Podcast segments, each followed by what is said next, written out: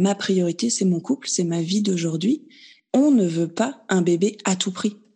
On veut pas s'oublier et se dire, bah voilà, on a un enfant, mais en fait, euh, ce parcours nous a détruits.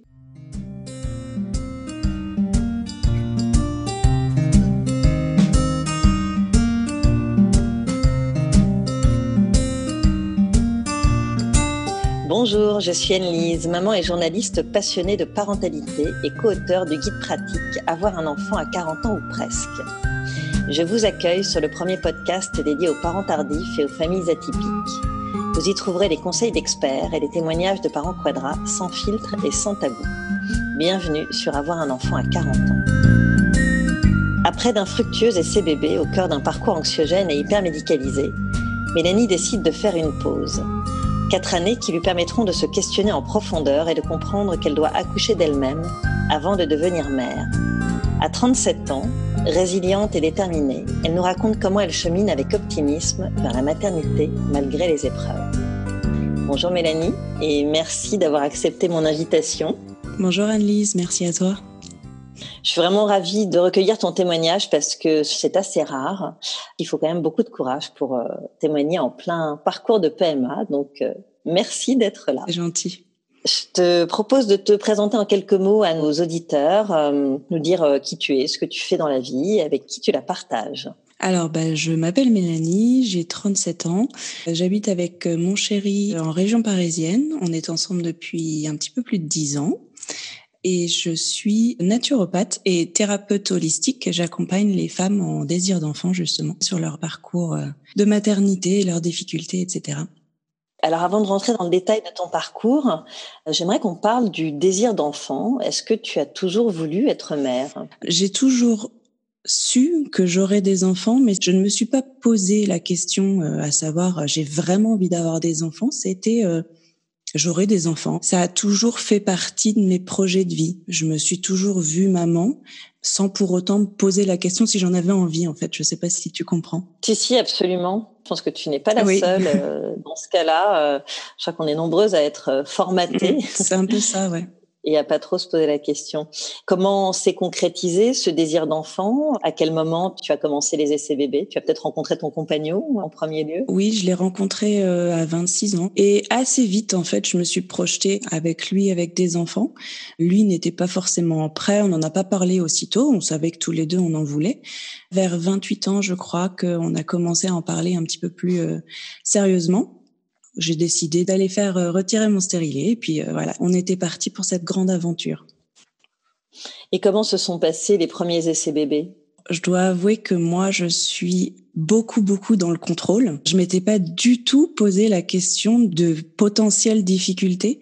Je terminais un CDD à cette époque-là, donc je me suis dit c'est parfait, je vais tomber enceinte pendant mon chômage, je vais profiter de ma grossesse.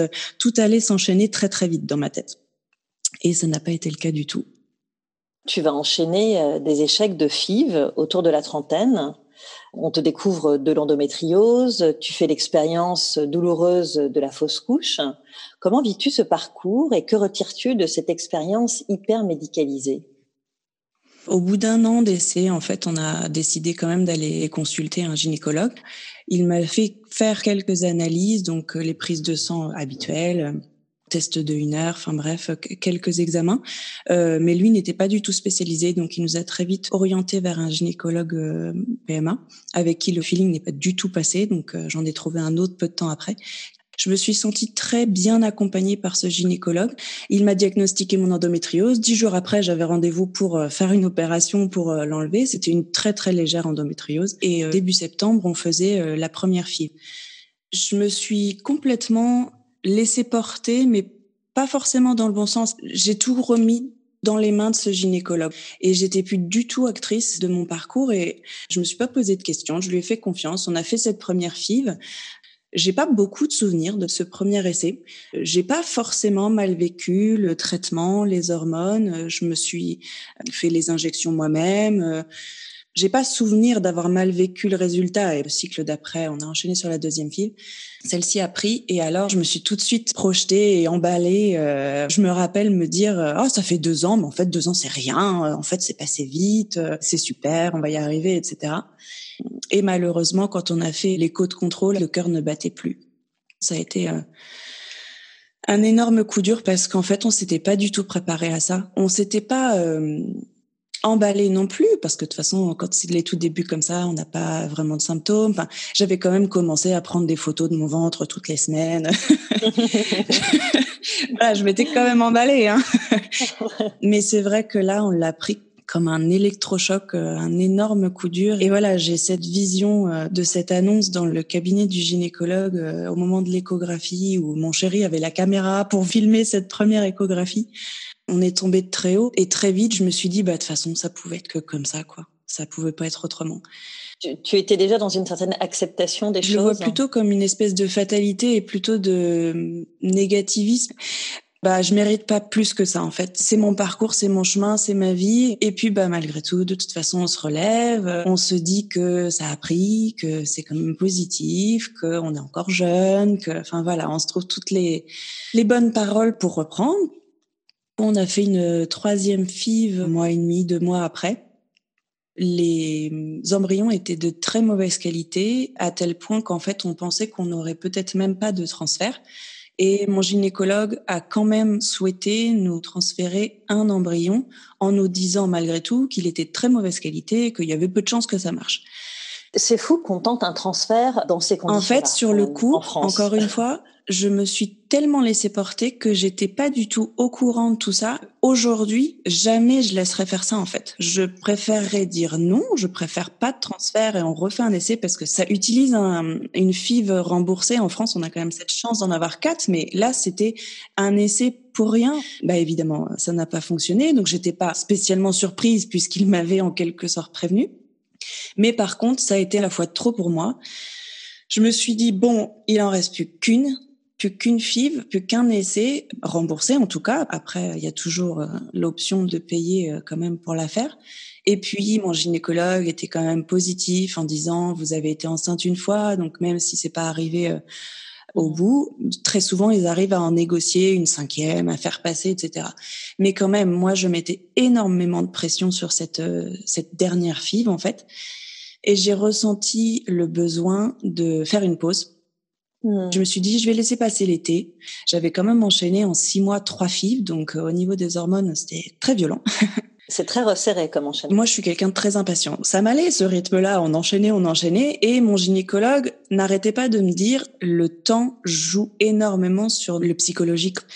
Plus on attend, plus ça devient obsessionnel on sait bien aussi que tout ce qui se passe dans notre tête, ça se répercute sur notre corps. Donc, il était pressé, j'étais pressée, on a tout enchaîné. Mais voilà, je me suis retrouvée euh, après euh, un peu moins d'un an de PMA, un peu essoufflée, un peu perdue. Et puis, avec cette pression de cette dernière FIF, ce dernier essai, j'étais, en fait, je commençais à prendre conscience que c'était important que je sois bien aussi moi pour que ça fonctionne, en fait. Je me suis laissée l'été. Et puis l'été s'est transformé en quatre ans, en quatre ans de pause. Je me suis mise à mon écoute tout simplement. J'ai découvert que euh, j'existais aussi et que j'étais pas juste un corps où je voulais un enfant, donc j'allais euh, trouver des solutions pour avoir un enfant. Et du coup, je me suis tournée vers les médecines naturelles. J'ai enchaîné. J'ai à peu près tout essayé, découvert un monde. Qu'est-ce que tu as testé? Raconte-nous un peu et surtout qu'est-ce que chaque expérience t'a apporté? Chaque expérience m'a fait avancer sur mon chemin. Le petit point que je soulèverai aujourd'hui, c'est que j'ai enchaîné beaucoup les choses et que je me suis pas concentrée sur une pratique. J'ai peut-être pas donné la chance à chaque pratique. Euh, l'acupuncture, j'ai dû faire trois séances. J'ai dû faire deux séances d'hypnose, puis après j'ai arrêté. Chaque médecine, chaque personne, chaque praticien m'a ouvert les yeux plus sur moi c'est pas tellement leur pratique qui m'a aidé, mais c'est un cheminement que je commençais sur la découverte des médecines naturelles, de reprendre contact avec mon corps et de reprendre mon autonomie et mon pouvoir d'auto-guérison. J'avais tout en moi. Toute cette aide extérieure m'aidait à me tourner davantage vers moi. J'ai essayé la kinésiologie, j'ai essayé la biokinergie, la macrokiné. Et il n'y a pas une pratique qui t'a apporté un peu plus ou euh, que tu as eu envie euh, d'approfondir Si, en fait, j'ai découvert euh, la naturopathie à cette époque-là et j'ai vraiment creusé ça D'abord pour moi, pour comprendre le fonctionnement du corps, savoir comment moi me soigner, savoir comment optimiser ma santé et donc optimiser ma fertilité. Et puis, vers la fin de cette pause, j'ai commencé aussi une thérapie. J'avais aussi besoin de parler de tout ça et d'essayer d'avancer vers euh, l'acceptation de ce que je vivais. Bien sûr, à côté de tout ça, sur le plan professionnel, tu as aussi été euh, nounou.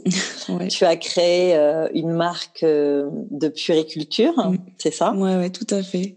Est-ce que c'était une façon de baigner dans la maternité, dans la petite enfance et de te projeter un peu plus dans ce désir d'enfant? Tout à fait. Ça m'a vraiment fait prendre conscience que ma vie professionnelle ne me convenait pas du tout. Je n'arrivais plus à avancer. J'enchaînais les CDD. Je ne cherchais plus de CDI parce que je voulais pas me trouver enfermée dans un métier qui me convenait pas. À la fin d'un CDD, je me suis dit, mais en fait, euh, je fais un virage à 360 degrés. Je vais garder des enfants. Après tout, euh, autant utiliser mon désir de materner pour le donner à, des enfants euh, qui ne sont pas forcément les miens. J'ai été nounou pendant deux ans de trois petits bouts qui avaient le même âge. C'était très sport. Ça m'a apporté beaucoup. J'ai découvert mon côté maman, mon côté maternant. Et en parallèle de cette activité, j'ai aussi créé ma marque de confection d'articles de périculture. Donc, je faisais des tours de lit, des gigoteuses, etc. Et j'étais partagée en fait à l'époque parce que j'avais un petit regard extérieur sur tout ça en me disant mais pourquoi tu, tu tournes le couteau dans la plaie? Tout tourne autour de ce désir d'enfant. Est-ce que c'est pas un peu obsessionnel? Avec le recul, je me dis, mais si, c'était une autre façon d'utiliser ce besoin et cette envie d'être maman, parce qu'on peut être fertile et euh, maternante de plein de façons. Absolument, sans forcément faire un bébé. Est-ce que cette pause, ça t'a aussi permis de te questionner sur ton désir d'enfant profond? On évoquait en début d'interview euh, le fait qu'on répondait souvent à des injonctions euh, sociétales. Est-ce que tu t'es re-questionné par rapport à ça? Beaucoup, beaucoup de questionnements, mais dans le bon sens.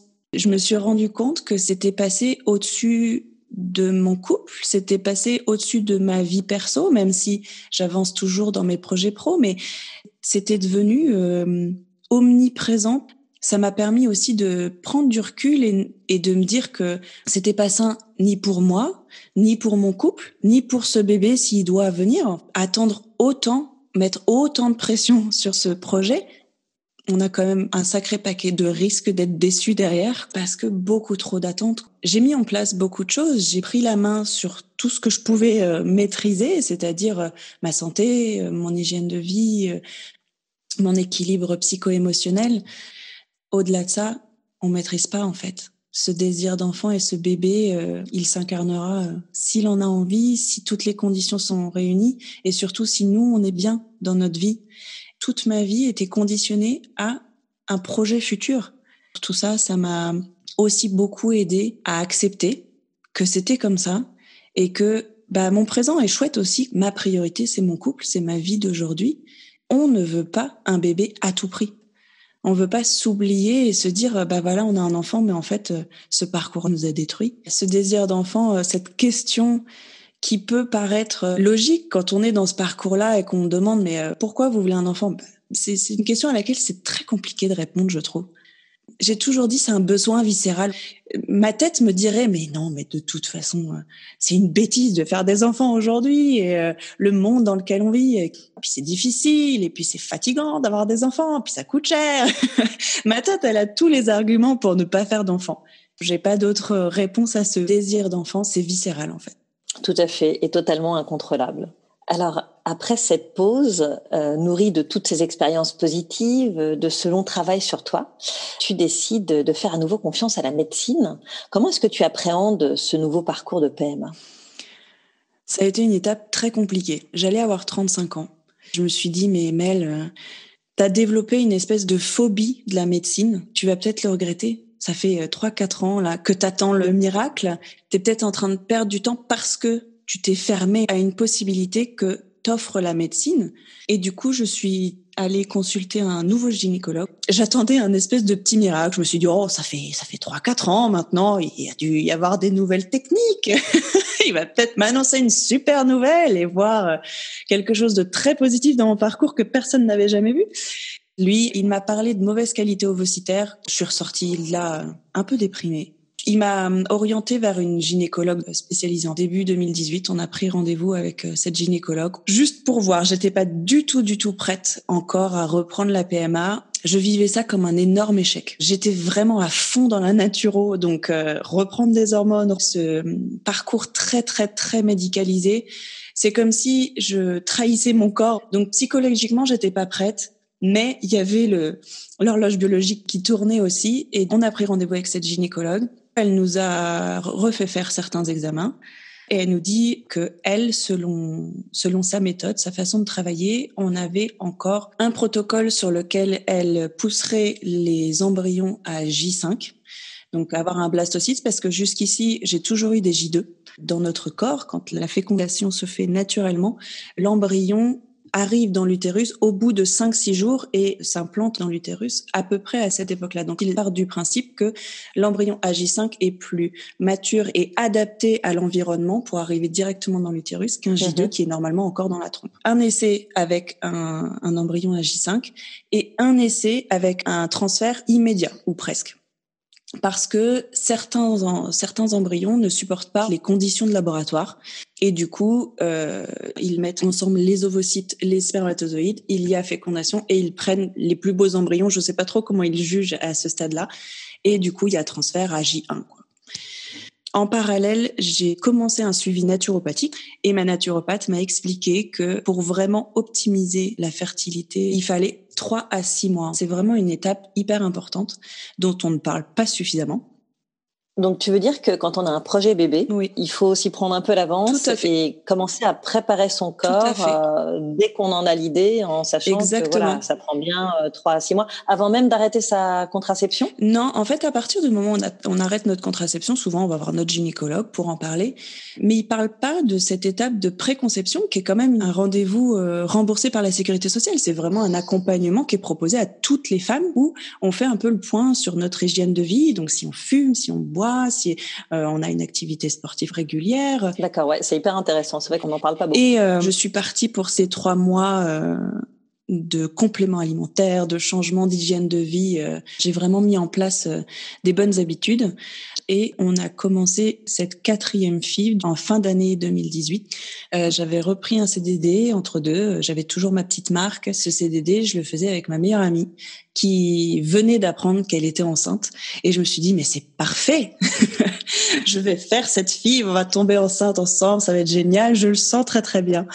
Et j'étais hyper positive, sachant que j'avais fait des examens pour mon AMH en début d'année, quand j'avais repris la PMA on avait refait tous les examens et mon AMH avait doublé parce qu'en début d'année, elle était quand même euh, descendue à 1,4, donc j'avais beaucoup perdu en quatre ans. Et euh, je suis repassée à 2,1. Donc, grâce à la naturopathie, mon AMH a augmenté. Donc, j'étais hyper positive. Et en plus, j'ai senti une énorme différence dans mes résultats. J'ai eu pour la première fois un J5 justement. Un embryon est arrivé jusqu'à ce stade-là et était de très très belle qualité. On était très positif. La prise de sang s'est révélée euh, positive.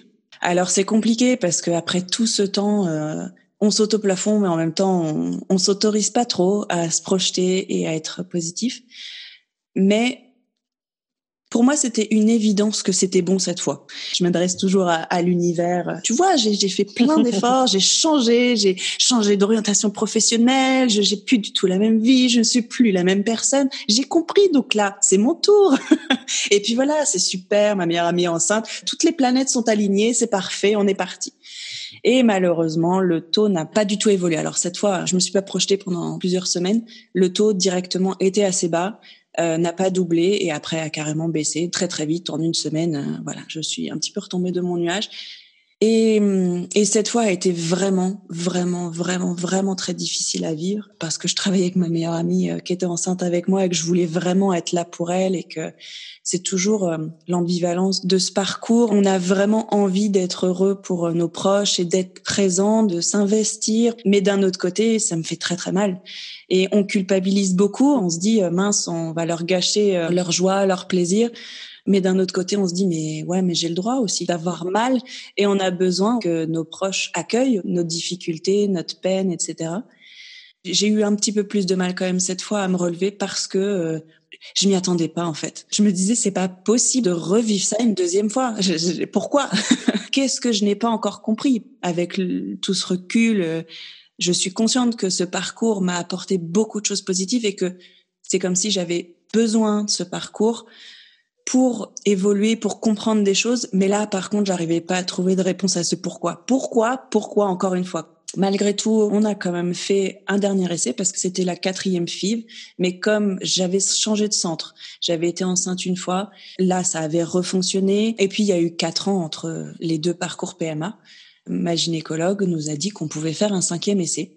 On a eu deux J5. À chaque fois, le résultat s'améliorait. Donc ça, c'était quand même le point très positif.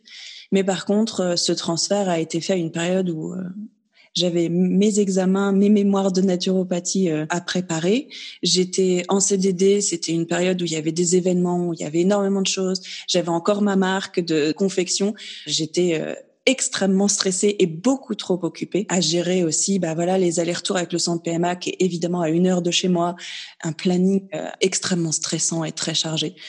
Et du coup, le J5 ne, s'est pas développé euh, et il n'y a pas eu du tout. Tu l'expliques vraiment comme ça C'est une question de disponibilité au moment du transfert? C'est pas tellement ce côté où j'ai la tête occupée, c'est que j'étais extrêmement stressée et fatiguée. Et on sait à quel point le stress est délétère euh, pour euh, absolument tout dans notre vie. La dose de cortisol était bien trop importante pour que tout soit équilibré et que cet embryon ait envie de s'accrocher. Donc cette fille n'a pas marché. Et on a un petit embryon, un petit J5 qui nous attend. Et pour le moment, c'est tellement, tellement difficile le parcours à partir du moment où on est en PMA et que tout est médicalisé.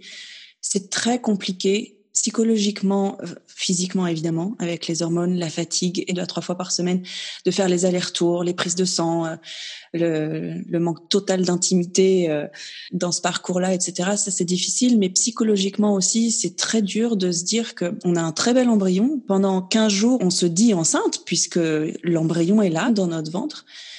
Et puis voilà, patatras, et tu et on se dit mais qu'est-ce qu'on fait pas bien? Qu'est-ce qui se passe? Est-ce que tu t'es demandé à un moment euh, si tu avais euh, assez euh, cheminé en toi, si tu avais assez exploré ah Et c'est que très récemment que je me suis dit mais mais stop quoi, stop parce que bon on a toujours des choses à comprendre. Mais il faut pas tomber dans la culpabilité de se dire j'ai encore des choses à comprendre, j'ai encore des choses à faire c'est aussi ce fameux lâcher prise dont on nous parle hein, tout le temps, de arrête d'y penser, etc. Et on culpabilise beaucoup, forcément, de se dire, euh, mais hum, nous, en plus, euh, à part la légère endométriose, et puis j'ai été opérée, donc euh, au vu des dernières échographies il y a deux ans, il restait qu'un très très très léger nodule, donc ça n'empêche pas. Donc nous, on est en infertilité inexpliquée en plus. Si c'est pas expliqué par la médecine, alors certes, c'est pas parce que c'est pas expliqué par la médecine aujourd'hui qu'il n'y a rien. Il y a forcément quelque chose, puisque sinon ça marcherait. Je dis pas que c'est dans ma tête. C'est très culpabilisant de se dire euh, c'est dans ma tête, mais il faut comprendre quand même que tout est lié. Moi, j'en suis arrivée à un point où justement j'ai essayé de sortir du contrôle. J'ai compris que je ne pouvais pas contrôler ça. Ce bébé, c'est un petit miracle. La création de la vie, c'est quelque chose d'absolument miraculeux, de magique. C'est au-delà de moi. C'est pas moi qui décide. Si je dois avoir un enfant, alors j'aurai un enfant. Mais peut-être que là, dans cette vie-là, ben, je suis peut-être pas destinée à avoir un enfant. Donc, je pense que je suis tombée dans une autre forme de contrôle, à vouloir contrôler tout ce que je pense, à être dans le développement personnel à 2000%, à essayer d'être toujours mieux, toujours euh, plus apaisée, toujours plus sereine. Sauf que, bah, au final, est-ce que je suis pas tombée dans un espèce de stress de devoir être toujours plus apaisée, de cheminer vers l'acceptation, etc. Je me mets cette pression aussi en disant qu'est-ce que je dois encore creuser? Pris beaucoup de recul par rapport à toute cette médecine douce, cette médecine alternative auquel j'ai pu faire appel. Euh, je suis beaucoup plus à mon écoute. Par exemple, là, dernièrement, j'ai repris l'acupuncture, mais plus dans l'optique d'avoir un enfant. C'est dans l'optique de moi être apaisée, de moi mieux vivre ce chemin. Pendant toutes ces années, c'était toujours dans l'objectif de d'avoir un enfant, dans l'objectif d'avoir quelque chose d'extérieur à moi. Et aujourd'hui, je suis beaucoup plus tournée vers moi en cherchant des solutions pour vivre ma vie, pour me sentir vivante moi dans ma vie de femme et d'être apaisée dans cette vie parce que aujourd'hui, c'est cette vie-là que j'ai. aujourd'hui, j'ai ça à vivre. Je serai jamais heureuse si je cherche quelque chose à l'extérieur de moi. Le bonheur, il est à l'intérieur. Aujourd'hui, avec ce que j'ai, ce que je crée, je choisis d'être heureuse. Pendant toutes ces années, j'ai choisi de focaliser sur quelque chose que je n'avais pas. Et tu as cette capacité invité à parler de ton parcours avec beaucoup de détachement, de recul. Et, et c'est vrai qu'on sent à la fois de la résilience et de la détermination. Et je crois que c'est un peu ce qu'il faut pour réussir à poursuivre un parcours euh, de paix. Ouais, c'est ça. Beaucoup de force, effectivement, mais euh, de l'acceptation. On parle souvent des étapes du deuil et l'acceptation, c'est la dernière étape. Et je pense que c'est la plus difficile parce que au-delà de la résilience, euh, la résilience, c'est on se relève d'une épreuve difficile. Mais ma vie au présent, elle est comme ça. Elle est jolie cette vie, elle peut être jolie aussi sans enfant. Et euh, et c'est pas simple, c'est pas simple tous les jours. Ça veut pas dire que j'ai ce discours-là tous les jours et que c'est pas difficile euh, quand mes lunes arrivent. Hein. J'ai aussi mes coups de mou et pas plus tard que le week-end dernier. Mais l'entre-deux est beaucoup plus doux. J'arrive à avoir un regard plus serein sur cette vie et à me dire que la vie peut être belle aussi sans enfant et que de toute façon, j'ai pas la main sur ça. Je fais tout ce qu'il est possible de faire pour optimiser mes chances, pour faire de la place. Ces grands discours de développement personnel, je les ai bien intégrés et après faut lâcher en se disant euh, faut vivre avec un grand V. Et si le bébé arrive, bah, ce sera la cerise sur le gâteau. Mais ça ne conditionne pas mon bonheur aujourd'hui. C'est surtout ça que j'ai compris, c'est que si on attend cet enfant en se disant euh, je serai heureuse quand j'aurai cet enfant, on a quand même beaucoup de risques de pas être complètement heureux. Et il y a beaucoup de mamans, même ayant vécu la PMA, qui, une fois le bébé dans leurs bras, vivent pas forcément bien parce qu'elles se sont pas préparées aux difficultés. C'est fatigant à ça. Moi, j'en ai vraiment conscience. C'est challengeant. C'est, on est complètement transformé. C'est quelque chose de énorme dans la vie d'une femme. Je veux pas non plus euh, vivre ça. En fait, j'étais pas vraiment prête et, et c'est tellement dur et on culpabilise dix fois plus parce qu'on se dit, mais je l'ai tellement voulu je l'ai tellement voulu. Et là, maintenant, j'y arrive pas. On culpabilise pas à réussir à avoir d'enfants. Puis une fois qu'on l'a, on culpabilise parce qu'on n'arrive pas à être heureuse comme on se l'était imaginé. Tu as ce désir d'enfant euh, depuis la trentaine, euh, mais là, à 37 ans, tu chemines euh, lentement mais sûrement vers la quarantaine. Est-ce que tu te projettes en tant que maman quadra? Est-ce que ça soulève des inquiétudes ou des questionnements? Ou pas du tout? Les années qui passent, ça a été euh, un sujet, beaucoup de conversations, parce que mon chéri a presque 7 ans de plus que moi. On s'est tous les deux euh, projetés dans une vie où on aurait des enfants à 30 ans, donc euh, on a bien dépassé le cap. Et oui, ça a été des questions pendant ce parcours. Ça a été une forme de regret et de se dire qu'on sera des parents vieux, etc. Ce temps que la vie m'a donné, m'a offert, ça a été une possibilité de m'épanouir en tant que femme, de me découvrir moi. Si j'avais eu ce bébé il y a 8 ans, j'aurais pas fait tout ce chemin. C'est un chemin extrêmement difficile à faire une fois qu'on a un enfant. En tant que mère, on s'oublie forcément parce qu'on fait tout pour notre enfant. On n'a pas cette possibilité-là et souvent il y a des regrets à se dire mais waouh, qui je suis, de quoi j'ai envie, j'ai pas le temps, le, temps euh, mentalement et physiquement de me poser cette question et de prendre du temps pour moi. Je suis bien plus prête aujourd'hui à avoir un enfant dans ma vie, dans mon histoire. Voilà, à presque 40 ans qui a 8 ans. Tout ce chemin de la maternité et de la parentalité se vit beaucoup plus en conscience après avoir vécu tout ça, après s'être posé ces questions, après avoir découvert qui je suis, de quoi j'ai envie et surtout avoir pris ma place de femme. Au début, euh, je pouvais dire, euh, mais peut-être que je connaîtrais pas mes petits enfants, etc. Mais Peut-être, peut-être, mais peut-être que je les connaîtrai. on n'en sait rien en fait. Notre cerveau a la fâcheuse tendance de se projeter sur euh, des éventualités négatives. Euh, donc déjà, les transformer en éventualités positives, parce qu'il y en a toujours. Et puis c'est surtout, voilà, vivre au présent. La vie m'offre ça et j'essaie vraiment au maximum aujourd'hui de trouver les cadeaux euh, dans les épreuves, de ressortir le positif dans tout ça et il y a du positif. Il y a toujours du positif à trouver. Moi, j'ai beaucoup de gratitude par rapport à ce parcours. Évidemment hein, que j'aurais préféré euh, qu'il s'arrête plus tôt. Mais d'un autre sens, euh, je chemine encore aujourd'hui euh, sur mon chemin de femme. Et ça, c'est chouette. Je serai d'autant plus une maman épanouie derrière si je dois un jour avoir un enfant en ayant eu cette opportunité de faire ce chemin-là. Alors aujourd'hui, tu accompagnes des femmes en désir d'enfant ta vie professionnelle est quand même étroitement liée à ta vie personnelle. Est-ce que c'est une façon d'être parfaitement aligné et d'avancer en cohérence? Ouais, c'est exactement ça. Ça fait très longtemps que j'y pense d'accompagner les femmes qui vivent la même chose que moi. Et d'un côté, je me dis mais c'est encore euh, tourner le couteau dans la plaie. Pourquoi Pourquoi je suis toujours obsédée par ça? Mais je me dis que je vis pas ça pour rien, entre guillemets. J'ai vraiment à cœur d'accompagner ces femmes et de leur montrer que c'est possible de pas souffrir de ce parcours et d'accepter et de mieux vivre ce parcours, ça veut pas dire qu'on laisse tomber notre projet parce que très souvent j'entends ça. C'est comme si on culpabilisait d'avancer pour soi, d'aller mieux. Et si je vais mieux, ça veut dire qu'en fait j'en ai pas vraiment envie. Mais c'est pas du tout ça. Il faut voir ce temps comme un allié. D'une part pour se préparer physiquement, pour mieux vivre cette grossesse et pour transmettre le meilleur à notre bébé derrière, mais aussi pour prendre ce temps pour soi qu'on aura pu après. C'est vraiment ça que j'ai envie de transmettre et je me dis que si j'ai vécu ça, autant que ça serve à d'autres femmes qui souffrent de ce parcours, j'ai à cœur de les accompagner vers ce chemin plus apaisé vers leur bébé. Merci, ce sera le mot de la fin, Mélanie. Merci beaucoup. Bah, je t'en prie. Je rappelle que tu es naturopathe spécialisée dans l'accompagnement holistique de la fertilité féminine. On peut retrouver toute ton actualité sur Instagram et sur ton site internet mélaniesnar.com. Et j'ajoute que tu as aussi lancé un podcast. Ça s'appelle Serendipity, le podcast. Je reçois des femmes qui vivent euh, un chemin difficile vers la maternité et qui ont réussi à adopter une vision un petit peu plus positive justement de, de leur parcours et à transcender leurs difficultés pour en faire quelque chose de positif. Merci à vous, chers auditeurs et auditrices, de nous avoir écoutés. J'espère que ce récit vous a intéressé, qu'il vous a inspiré et peut-être même déculpabilisé. Si tel est le cas, je vous invite à écouter l'épisode 9, Chloé et son parcours de PMA qui n'en finit pas. Et si le cœur vous en dit, rejoignez au plus vite notre communauté de Maman Quadra pour échanger, s'entraider sur le groupe Facebook Un enfant à 40 ans.